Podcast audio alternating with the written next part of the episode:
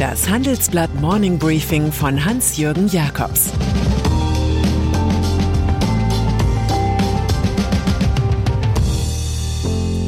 Guten Morgen allerseits.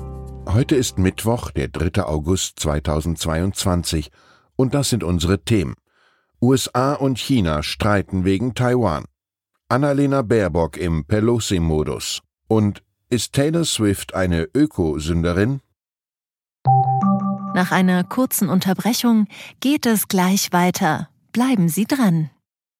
Sie leben Fairness, Kultur und Werte? Zeigen Sie Ihr Engagement als Arbeitgeber und werden Sie Teil der Fair Company Initiative.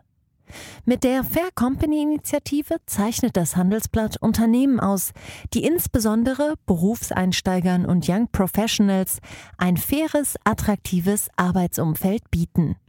Zu den entscheidenden Werten gehören unter anderem das Engagement für Mitarbeitende, Diversity und Chancengleichheit, Nachhaltigkeit und gesellschaftliche Verantwortung. Erfahren Sie jetzt mehr unter faircompany.de. Umstrittener Besuch. Zur Begrüßung der mächtigen US-Politikerin Nancy Pelosi in Taiwan ließ China Kampfjets aufsteigen.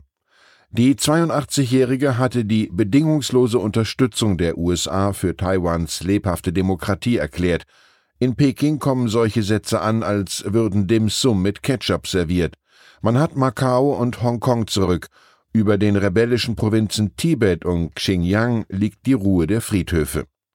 Taiwan einzunehmen ist aus Sicht der kommunistischen Führung nur eine Frage der Zeit. Die Insel gehöre zur Volksrepublik, erklärt Peking. Der Sprecher des Nationalen Sicherheitsrats der USA, John Kirby, rechnet nach dem Abflug Pelosis aus Taipeh mit Vergeltungsaktionen. China werde seine militärische Präsenz in der Region erhöhen, denkbar seien chinesische Manöver mit scharfer Munition. Pelosis Visite verdeutlicht, auch hier steht Demokratie gegen Autokratie, so wie in der Ukraine. Dabei übertrifft Russland seinen Partner China im imperialistischen Gehabe. Erst Ukraine, dann Moldau, dann Georgien, dann die Arktis, so wirken die Wortmeldungen der Kreml-Kleptokraten. Aserbaidschan und Kasachstan bezeichnete der russische Ex-Präsident Dmitri Medvedev gleich mal als künstliche Staaten. Es zeigt sich, die UdSSR lebt sowohl in Strategiepapieren als auch in bekannten Köpfen wieder auf. Vereinte Nationen Bundesaußenministerin Annalena Baerbock reist zwar nicht nach Taiwan, redet aber so wie Pelosi. In New York verkündete sie jetzt, man werde nicht akzeptieren, wenn das internationale Recht gebrochen werde und ein größerer Nachbar völkerrechtswidrig seinen kleineren Nachbarn überfalle. Das gelte natürlich auch für China. Und Baerbock legte nach. Man habe seit dem 24. Februar schmerzhaft gelernt, dass aggressive Rhetorik zu gefährlichem Handeln führen kann. Chinas Äußerungen zu Taiwan hätten ernsthafte Fragen aufgeworfen. Wang Lutong, Abteilungsleiter Europa in Chinas Außenministerium, beschwerte sich sogar offiziell bei der neuen deutschen Botschafterin in Peking. Man sprach von Baerbocks falschen Kommentaren und wiederholte, was Freiheitsfeinde in solchen Momenten immer sagen, das mit Taiwan sei eine innere Angelegenheit Chinas. Oligopole wie das Wetter neigt die Börse derzeit zu extrem. Im hektischen Auf und Ab werden Prognosen korrigiert, gestern in Deutschland. Daumen runter beim Windturbinenbauer Siemens Gamesa, Daumen hoch beim Duftmacher Simrise. 26 Mal schockierten Konzerne aus DAX, MDAX und SDAX im ersten Halbjahr ihre Aktionäre schon mit Gewinn- und Umsatzwarnungen. Andererseits erzählten Konzerne sage und schreibe 74 Mal von besseren Prognosen, darunter Linde und RWE. Hier zeigt sich meiner Meinung nach oft die Macht großer Oligopole. Sie beherrschen ihre Märkte, können aufgrund eines zu geringen Wettbewerbs spielend leicht die Preise erhöhen und melden höhere Gewinne. Die Krise ist ihre Chance. Was Aktionäre freut, muss Bürger schrecken. Seidenstraße Abgelegen vom Weltgeschehen lag einst Baku im autoritär regierten Aserbaidschan. Die Ölmetropole im Hinterhof der globalen Ökonomie wurde allenfalls mal durch einen Schlagerwettstreit illuminiert. Wladimir Putins Krieg macht aus der Stadt am Kaspischen Meer einen Seidenstraßengewinner, schildert unser Report. Schon träumt man hier den Traum vom zweiten Dubai. Da der schnellste Transportweg zwischen China und Westeuropa über Russland und die Ukraine derzeit entfällt, versechsfacht sich dieses Jahr der Transitverkehr via Baku. 2021 zählte der dortige Hafen noch 45.000 Standardcontainer, in fünf Jahren sollen es eine halbe Million sein. Es könnte noch besser kommen, wenn der Weg nicht mehr über Georgien, sondern übers geografisch günstigere, aber verfeindete Armenien führt.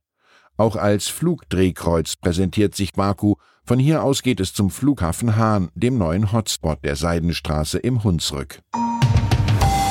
Interview Angesichts gegenwärtiger Doom-Projektionen und apokalyptischen Szenarien fällt John Mallory als Bote des Optimismus auf. Gut, das gehört als Co-Chef des globalen Private Wealth Managements bei Goldman Sachs vielleicht auch zur Jobbeschreibung. Trotzdem hat er ein paar triftige Argumente, warum die US-Inflation bald ihr Hoch erreicht hat. Im Handelsblatt-Interview sagt der Banker über die Rezession, man sehe keine große Gefahr, unter anderem wegen des robusten Arbeitsmarktes und der zwar gesunkenen, aber immer noch relativ hohen Konsumnachfrage. In Sachen Anlagestrategie rät Mallory seinen Kunden unverändert dazu, investiert zu bleiben und ihren Schwerpunkt auf US-Aktien zu legen. 2022 sei zwar sehr schwierig, man müsse aber langfristig denken und das täten seine wohlhabenden Kunden auch. Das Gefühl der Unsicherheit in Deutschland erklärt der Banker mit der geografischen Nähe zur Ukraine und den Sorgen um die Energieversorgung. Die seien hier ausgeprägter als in den USA. Außerdem habe Deutschland mit der Inflation ja seine eigene Geschichte, da hätten die Leute ein langes Gedächtnis. Und dann ist da noch Taylor Swift. Die 32-jährige Sängerin und Nummer 1 im Pop ist nun auch auf der Hitliste der Ökosünder. Jedenfalls ergibt sich das aus einer Auswertung der US-Digitalagentur Yard. Die listet beharrlich auf, welche Prominenten mit eigenen Privatjets auffallen. Demnach ist Swift seit Jahresbeginn schon 170 Mal in die Luft gegangen. Ihre CO2-Bilanz übersteigt damit die einer durchschnittlichen Person um mehr als das Tausendfache. Unter den sündigsten Flugsündern befinden sich auch Jay-Z, Kim Kardashian und Travis Scott. Aufgebrachte Fans können das Ökoverhalten auf dem automatisierten Twitter-Account Celebjets verfolgen. Ein Sprecher Taylor Swifts erklärte zu der Causa, die Starsängerin leihe ihren Privatjet regelmäßig aus, dass sie alle 170 Flüge selbst getätigt habe, sei eklatant falsch. Ich wünsche Ihnen einen angenehmen Tag mit, sagen wir, viel Wahrhaftigkeit. Es grüßt Sie herzlich Ihr Hans-Jürgen Jakobs. Zur aktuellen Lage in der Ukraine. Die US-Regierung verhängt neue Sanktionen gegen russische Oligarchen und Prominente. Damit sollen Unterstützer von Wladimir Putin finanziell getroffen werden. Das erste Getreidefrachtschiff aus Odessa mit 26.000 Tonnen Mais an Bord hat die Türkei erreicht. 100 weitere müssten folgen, um die ukrainischen Getreidesilos zu leeren. Weitere Nachrichten finden Sie fortlaufend auf handelsblatt.com/Ukraine. Das war das Handelsblatt Morning Briefing von Hans-Jürgen Jakobs, gesprochen von Peter Hofmann. Fintech, Banken und Festival gehen nicht zusammen? Geht doch, und zwar in Berlin. Am 24. und 25. April 2024 öffnet die Messe Berlin ihre Türen für die FIBE, das neue Fintech-Festival Europas. Die FIBE richtet sich an das gesamte Fintech-Ökosystem, vom Startup über Investoren und klassische Banken bis hin zur Politik. Das Event möchte das gesamte Ökosystem zusammenbringen und eine Plattform zum Austausch bieten. Seien Sie dabei und sichern Sie sich jetzt mit dem Code FIBEPodcast 35% Rabatt auf Ihr Ticket. Weitere Informationen finden Sie unter fibe-berlin.com.